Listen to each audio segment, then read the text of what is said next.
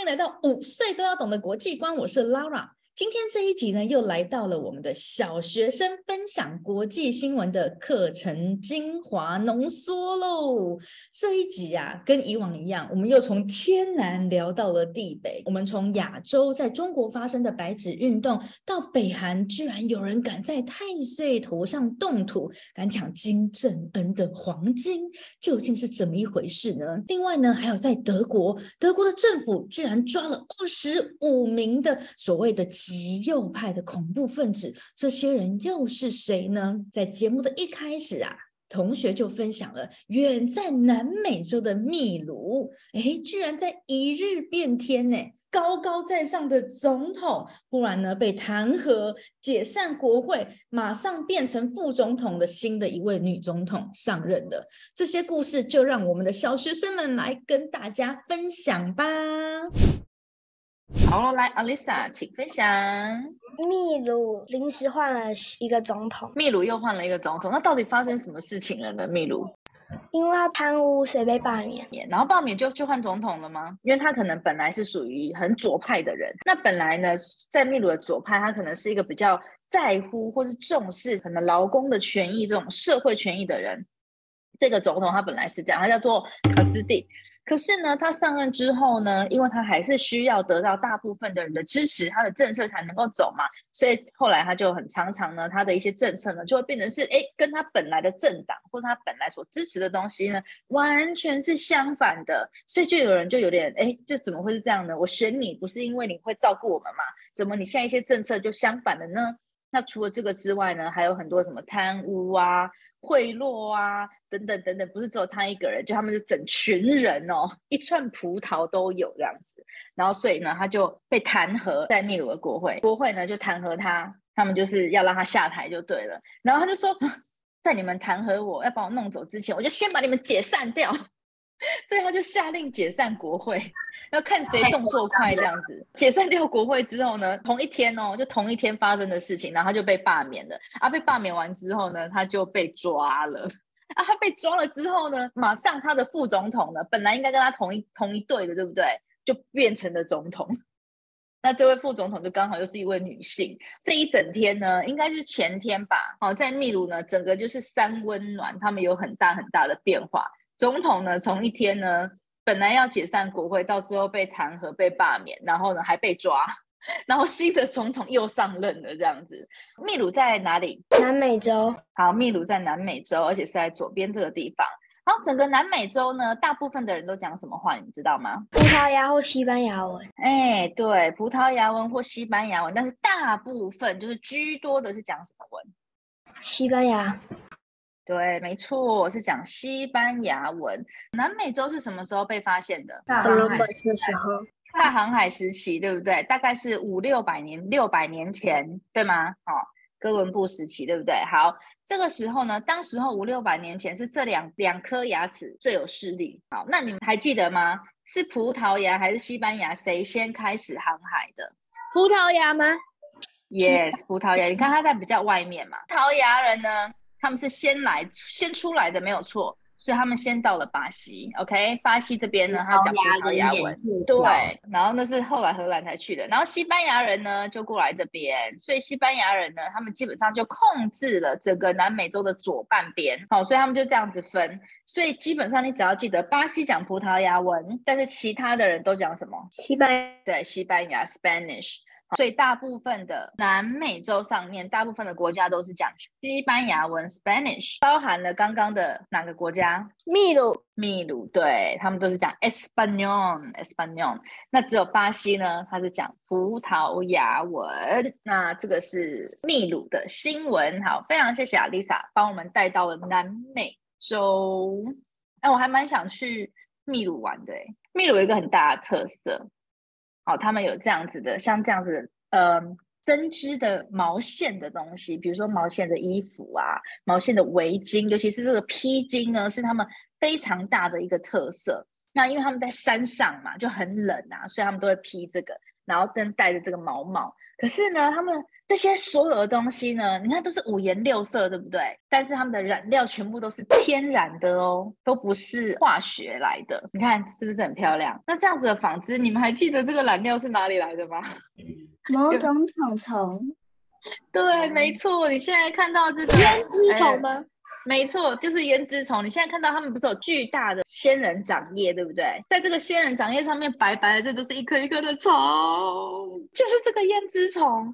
然后它就会把这胭脂虫从仙人掌叶刮下来之后，然后你看它就会放到这个磨杵的地方，然后用那个石头去磨磨磨，把它们把它们的尸体 磨碎，然后尸体磨碎之后出来就变成红色的，然后再把它。放到水里面去煮一煮，你就变成是红色的蓝。好，那这边这边你看到它的桌上的东西呢，基本上它就都是天然的东西了。黄色的它可能是从某一种花或者是叶子，那绿色的当然就知道，然后还有黄色的等等的这样子，然后你就把那些布啊、毛线。放进去那里面颜色煮煮出来就变成这样子。秘鲁最有名的动物是谁呢？在它的国旗里面有羊驼。对，羊驼拉玛。通常我们在讲羊驼，其实它是有分成三种的，对不对？就像刚刚讲的 alpaca，它是比较短小的，脚比较短小的。我们在台湾看到的好像比较像拉玛。我们在台湾不是有一些地方，像在阳明山上面有个餐厅，它就会有拉玛跟你一起吃东西。有拉玛有 alpaca，他们就是体型不太一样。那其中呢，在他们的国旗里面呢，都不是这两种哦。在他们的国旗里面，你可以看到这个是比较瘦瘦的，它看起来很瘦，对不对？然后毛呢，其实也很短哦，没有这么多。它其实就叫做 vicuña，它的中文就叫做小羊驼。那我们现在就来到了这个南美洲哦。南美洲这边呢，他们也有非常非常重要的动物，就是他们的非常 giant 的安第斯鹰。是这么大，它的翅膀打开来是两百公分呐，篮球的球员这么高哦，那可能是一个半的你们对不对？那这是一个非常特别，在安第斯山脉，你看它居然可以猎狼哎，那它不是只有那个 condor，不是只有这个巨鹰很，不是那个巨 baby 的鹰，巨鹰很大，他们呢连仙人掌都这么大，哇哦！我 觉得这个仙人掌也太大了吧！我天哪！所以这也是一个很很特殊的，叫做 Raimondi 的这样子一个巨型仙人掌。然后下面的这个东西呢，就可以拿来做饮料，很特别哈。刚好我们讲到秘鲁呢，就稍微来复习一下。那当然，秘鲁还有很多很多很有趣的事情。好。那这是今天第一个新闻，非常谢谢啊，Lisa 也让我们呢延伸了很多跟 Miu 相关的。好，来下一位啊，Marcus。呃，一个 group of politician，they take 一个 ten year old 六六年级的一个 test，然后四十四 percent pass。而且他们只有一点点快要没有拍。刚刚 Mark 只是说，就是在英国有一群就是政治人物，他们呢就参加了一个六年级的考试，那是考什么？Math 跟英考数学跟英文，然后结果只是及格边缘而已。就一半的人考六十分吗？对，所以这些大人的程度呢，真的是很差哎，是不是这样子说？哦，所以而且没有一个人被 fire。没有一个人被 fire，所以你你的意思是说，你觉得这些 politician 这些政治人物，其实他们很多的基本的能力都不足，然后但是他们却可以决定。大部分人民生活的事情，我蛮想知道，就是我们台湾的政治人物，如果做你们的考卷，你们六年级的考卷给他们做一下，不晓得他们会不会能不能够考那个及格哈？如果你是一个学生的话，然后你写这么不好的一个 test，每一个人都会开始骂你，对吗？哦，你你会从这个学校离开。可如果你在 politician，看他们的，可是他们还是他们有他们的 job，所以大人跟小孩就是很不一样哈。不公平，对不对？然后我还有一个另外一个 news claim。你记得以前，就如果小时候，如果你在学校做的很好，那就有可能老师会跟你在 teacher 的 table 吃 lunch，对吗？呃，像我小时候也是哦，像我小时候去学英文的时候，去英文补习班，然后每次老师就考完试，他就说，哎，如果有考九十分以上呢，连续三次就带我们去吃牛排。我们小时候有很多我家牛排，我们的老师就会请我们去吃，所以那就是我最开心的时候了。但是刚刚 Marcus 是意思是说，以前都还会有这种，就是老师跟学生的关系是其实是比较融洽的。可是现在就没有这个，现在就是哦，你如果不错，他要表扬你的话，他可能拿钱给你，然后叫警察陪你去买东西，是吗？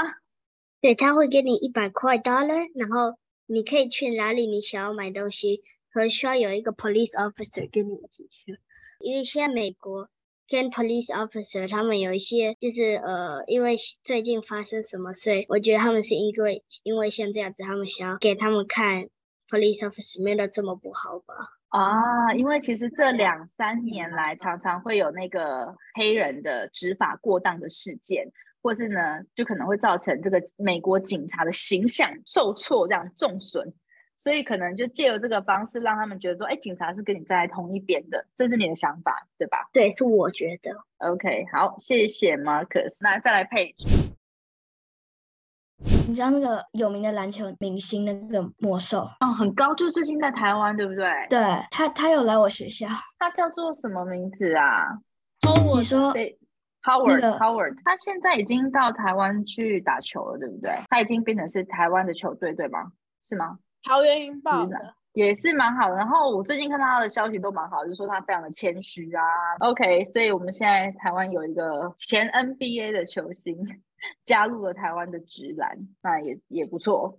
好，谢谢 Page，再来核心。十二月一号，一个很厉害的指挥家小泽征尔在日本长野指挥一场直播到国际太空站的音乐会。OK，太空站的音乐会。哦，小泽征尔，One Earth Mission。所以是他指挥的音乐，然后指就是传到太空站去，是吗？直播。所以他们跟在太空站上面的日本的太空人连线。哦，还蛮特别的。我们看一下。哇，这这所以这个指挥家是非常年长的，是不是？我怎么觉得他看起来已经一百岁了？他几岁了？八十七岁，OK，哇哦，他是一位贝多芬的癌症很重的，哦，OK，天哪，嗯，大家如果有兴趣的话，可以去听一听，非常的了不起哎。虽然说他已经得癌症中风了，可是他还是决定出来做点什么，对不对？好。谢谢你的新闻，嗯，再来下一位，来品鱼，对不对？是不是品鱼？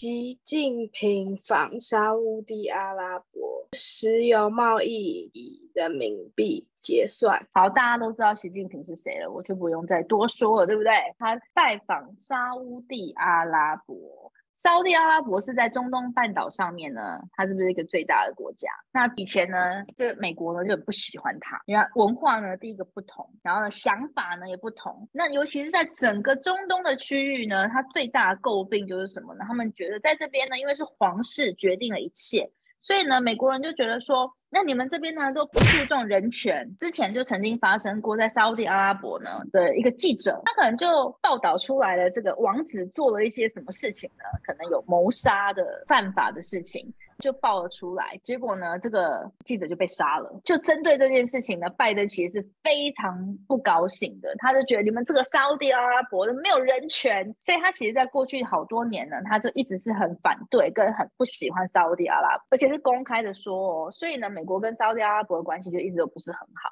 但是我们都知道，今年的年初三月的时候发生了什么重大事件？俄罗斯入侵乌克兰嘛，引发现在的乌克兰跟俄罗斯的战争，造成了全世界呢的能源的价格，欧洲的感受是特别的深。好，那能源的价格啊，然后能源的供货量啊，还有粮食啊等等相关的一连串的问题呢，都冒了出来。那所以呢，现在拜登呢，他也不得已。不得已的呢，他必须要去跟 OK，现在储储存油的最大国或出口油的大国还有谁呢？嗯，大概就是沙地阿拉伯了。那呢，之前跟他切八段，对不对？跟他吵架，现在他就想办法要跟他和好，所以呢，他就想要跟他见面这样子。所以现在呢，其实沙地阿拉伯呢，他在国际上面的地位呢，其实也越来越重要，而且他们很厉害哦。沙地阿拉伯呢，不只是跟拜登见面哦。他也跟谁普京见面，然后呢，就还跟什么习近平见面，对不对？所以你会发现，哎，他见面的人呢，哎，这三方好像都是有点敌对关系的，对不对？美国不是跟中国吵架嘛，国际关系不是很好，对不对？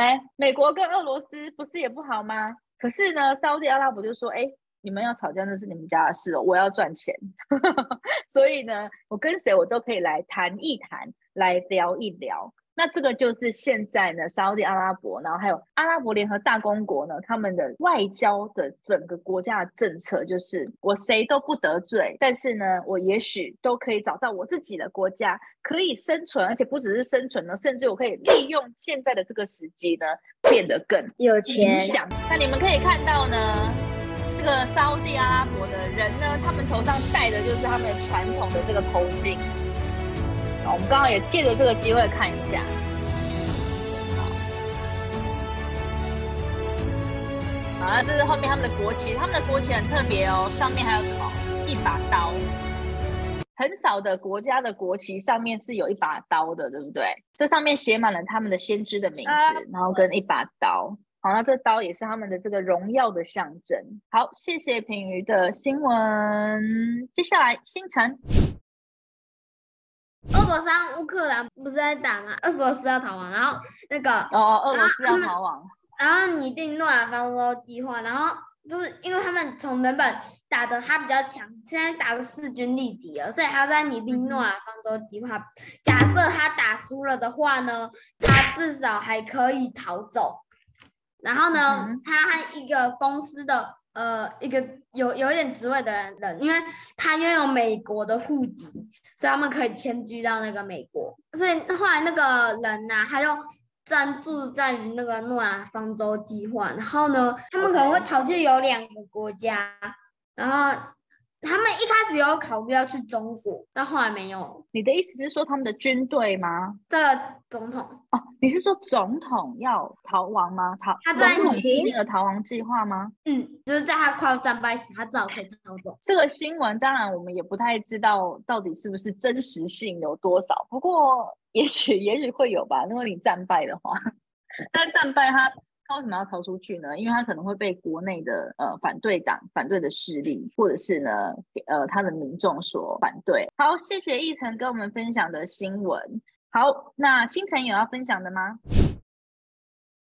中国之前发生白纸革命，然后他们人民就要反抗那个政府对他们封控，一直关起来，但最后这革命还是没有成功。他们现在已经用个核酸检测。对，今天全面解封。有人听过白纸革命吗？好，那白纸革命是什么呢？其实它是起源在于一个地方叫做乌鲁木齐，这是在中国啊。中国的中国这么大，对不对？对，在中国的西北呢，有一个区域叫做新疆。那我们今天要讲的是，在乌鲁木齐呢这个城市里面。那因为在过去以来这三年，中国它对于疫情的控制是非常严格的啊，所以呢，你是你你可能不能够随意的进出这个所谓的社区。上上礼拜吧，就发生了一件事，栋房子里面，然后因为里面可能是有人是阳性，所以他就不让人家出来，他就整个把它封起来。可是问题是里面着火了啊，那怎么办嘞？那你觉得如果今天里面发生火灾了？你是负责控制这个区域的人，你可能是警察或是主管管区，你会选择让他们逃离火灾，然后他可能是阳性的人出来了，还是你会选择不让他们出来？你是阳性，你就怎么样你都不能，你要死守在你们家里面，你们会选择哪一个？让他们出来啊，让他们死，就是失去一个生命，那就失去他们可以治疗的机会啦。那这样的话，反而是自己国的国民减少啊。就是无论如何，我们应该都会选择，就是火灾大家让他们跑啊，有没有阳性这已经是其次了嘛，对不对？两相害取其轻嘛。也许你得了 COVID，你还是可以治疗的，可是你火灾来，你的性命就没有啦。所以正常我们的想法应该都是这样。可是他们那个时候在当地掌管的人并不是这样觉得哦，他觉得不行，我们就是要严格的风控，我们是清零政策，所以任何有可能或是被被管制的社区的人全部都不能出来。那就这场大火，他们不让人逃命，所以呢，好几个人死掉了，因为这场火灾，那里面也包含了很多的小孩子。那当然，嗯，看到这样子的新闻，即使你没有自己的亲戚在里面，你也会觉得非常的痛心嘛。好，那这个新闻呢，就引起了中国其他的很多地方的人，他们真的是非常的生气，所以他们就开始纷纷有抗议，在武汉，好，然后在北京，他们的首首都，然后呢，在上海，好，然后都纷纷的呢，还有其他当然还有很多的地方，都纷纷的有人起来抗议。但是因为在中国呢，它其实是没有言论自由的，你不可以随意去抗议的。好那所以呢，他们就拿了白纸，拿了白纸，尤其是学生。然后你要抓我吗？我没有怎么样，我就拿一张白纸啊，我上面又没有写什么东西，你凭什么抓我？哦，这就是为什么他们用白纸，就是所谓的白纸运动啦。后来有蛮多学校的大学的学生呢，就纷纷拿出了白纸，从北京、上海、武汉、成都，甚至海外多个城市，都有民众上街悼念。这边的语言已经萎缩到了什么程度？就是。大家会觉得示威和抗议就已经是很过激的讲法，好，所以他们就开始有越来越多的人呢，就是上街，就是说悼念这些。死去的人，那不过这个白纸运动到最后呢，开始他们就抗议习近平，就是说要求习近平下台这样。所以呢，大家就在想说，当时候就想说，那中国政府会怎么做呢？是不是会去镇压呢？不过看起来这次中国政府呢，他就选择解封。那当然，你解封了之后，大家就没有抗议的理由了嘛。所以现在白纸运动，它为什么没有办法成功，或者是它没有革命成功呢？因为它本来的目的，大家的口号就是不要核酸，就是你要解封。而不是要整个推翻政权，所以他本来这个运动的一开始，他就只是为了要解封。好，那现在所以政府他就好，那我就解封啊，你们要解封，我就给你们解封啊。其实，在上个礼拜就开始陆续的解除掉一些禁令，然后今天是全面解封。那既然都已经解封了，那诉求被达到了，所以这场运动呢就不会再继续下去了。好，谢谢星辰，好帮我们的关注这个白纸运动的消息。好，再来 Danny。在德国有二十五名极右派恐怖分子意图攻击国会、推翻政府，这个号称说是德国有史以来最大的行动吗？袭袭恐怖分子的行动。在德国呢，所谓的极右派呢，它就是一个比较明确的，是外交政策上面，它可能是比较反对外国人，然后是比较激进的，会让我们联想到以前的谁呢？史上最邪恶的人之一。对，希特勒，没错，在德国极右派的人呢，他们其实是很信奉、很信仰，然后很遵从希特勒的一些整个他的想法，认为他们自己是最优越的民族，其他人都是很低等的。像这样的一个概念，这前几天的新闻就是有说，他们这些成员呢有打算要袭击国会嘛，然后推翻政府，然后所以就是他们被逮捕了这样子。那我觉得现在可能，嗯，种族跟种族之间，或者不同的政党的想法跟理念之间的冲突，感觉会越来越多，越来越大啊，尤其是。在欧洲，他们现在有非常多的难民的问题嘛？啊，人都来了，那怎么办呢？怎么处理呢？然后能源的问题呀。好，来下一个新闻，Alisa。北韩发生黄金被抢劫事件。黄金被抢劫？谁的黄金啊？国家就是在货车运送到目的地的过程中，货车里面的黄金被偷。哇哦，这是抢政府的钱吗？对，然后人民都说英雄英雄。天哪！居然有人敢在那个北朝鲜或者北韩抢金正恩的钱，不晓得他到底是哪里人，而且是三名蒙面强盗抢抢走哦，在金正恩头上动粗的劫匪视为英雄。不过我觉得应该是会被找到吧，因为你抢这么大批的东西，你要不就是运出去，要不你就是变卖。可是应该没有人敢收，而且这么大就很容易就被发现。那你运出去，那它的国界应该也会封锁的蛮严重的。不过你说到北韩，我就想到他他一直试射飞弹，而且他试射到一个很近很近的范围。我记得是那北韩是有什么特殊的获得财产的途径？那为什么可以发射那么多？好，我问你们哦，你们觉得北韩怎么赚钱？他们产矿，然后。就去卖，有他们有矿产，他们有卖，还有没有？跟现呃，对他们也会制造一些武器，然后去卖。这个行业会越来越重要。好，我要公布答案了。网军，北韩呢，他们的这个网军是非常强的哦。哦，所以这个大家大概会想不到。哦，如果所以如果大家有人想要在网络上面进行攻击的时候，就会跑去找北韩的。好，那这样子他们就可以接收来自全世界各地的的订单。今天就先到这边喽。好，拜拜。好，OK，拜拜拜，拜拜。